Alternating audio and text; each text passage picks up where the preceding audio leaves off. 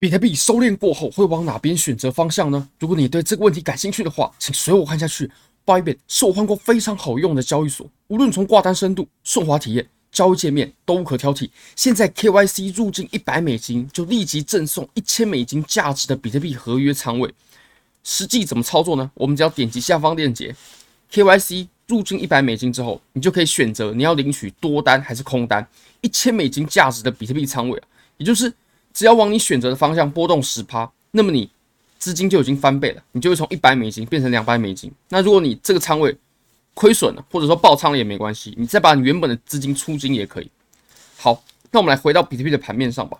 其实我们从日线上呢，OK，我们可以看到我们前面的这段下跌啊，它还算是有利的，而且它的连续性还可以，并不是说到非常强势哦。因为如果非常强势的话，我们量能一定要比。前面的呃这些量能一定要碾压过去嘛，但很明显是没有。那如果说很强势的话，我们 K 线的长度呢也会比较长，长度会比较长，然后也会走的比较连续。那这样就是很强势的。那我们现在走的情况呢是呃 K 线比较短啊，量能比较温和啊。不过如果我们去对比我们后面的这一段整理行情的话，它可以说是我们哎下跌的一段，它有可能是两种情况。第一种就是中继下跌的中继，后面还要继续下跌的。那第二种就是。哦，它是一个这种反转的形态。那不过呢，依照当前的情况来看呢、它比较有机会走的是这种下跌的中继。好，怎么说呢？我们再切到小一点级别来看吧。如果我们切到四小时，我们可以发现，其实我们现在在走的这个形态呢，它已经在慢慢收敛了，慢慢慢慢的收敛了。你可以发现前期的震荡很大，后来呢，哦，它产生的高低点呢，它都逐渐的在收敛。哦，这个位置也逐渐的在收敛。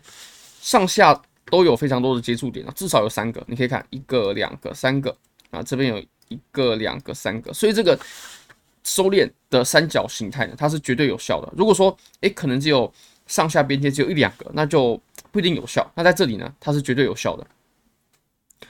好，那我们再来看哦，其实当我们出现一个小的这种诶收敛的形态的时候呢，我们要怎么去判断？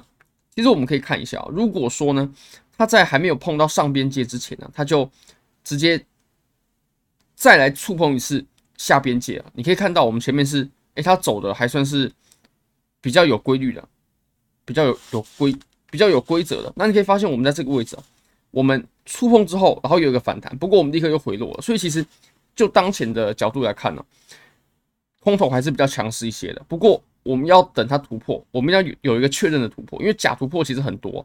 那其实我们在判断真假突破的时候，其实量能一定是一个非常重要的判断标准。也就是，如果说当然了，我们以向下做举例，毕竟现在盘面它确实是以空头为比较优势的。好，那如果说向下跌破的话，我们要看到一个很大的量能。好，那如果说其实有量能的，很多时候还是不够的。如果我们要判断它真的是一个真跌破的话，通常呢，我们会见到它下跌的这一根呢，它就要。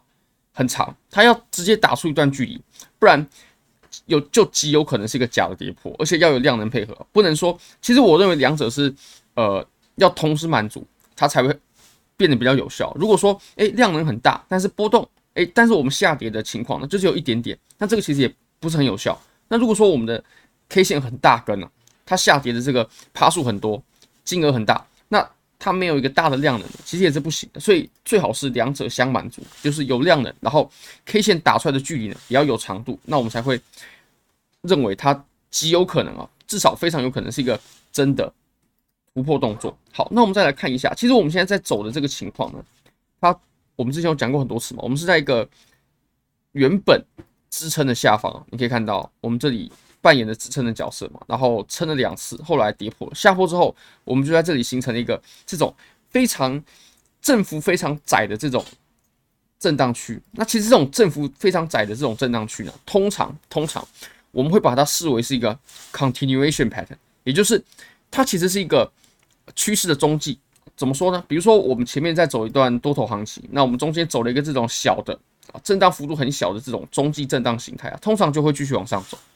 那如果我们相反嘛，反之亦然嘛。如果说前面是走下跌，然后呢，我们中间出现的这种震荡幅度很小的这种箱体，它通常它都会再选择继续往下。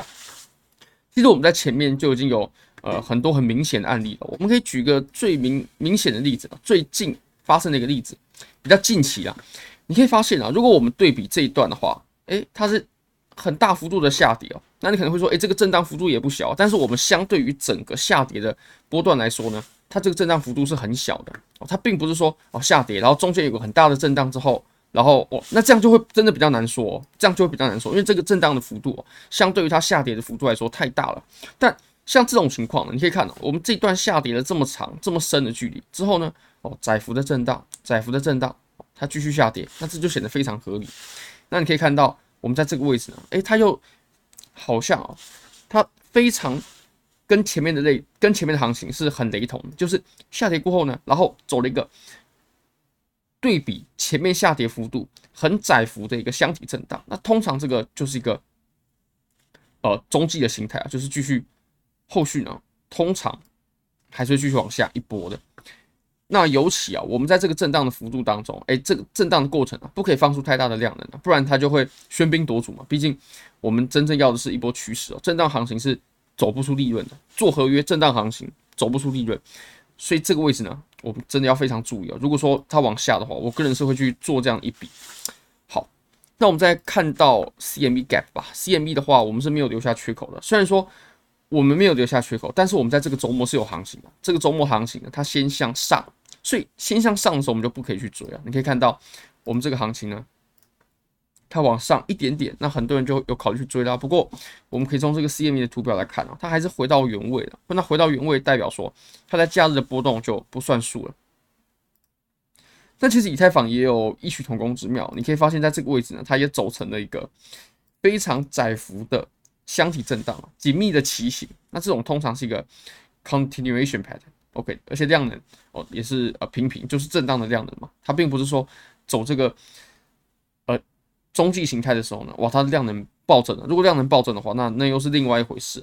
好，非常感谢各位，非常欢迎各位可以帮我的影片点赞、订阅、分享、开启小铃铛，就是对我最大的支持。真的非常非常感谢各位，拜拜。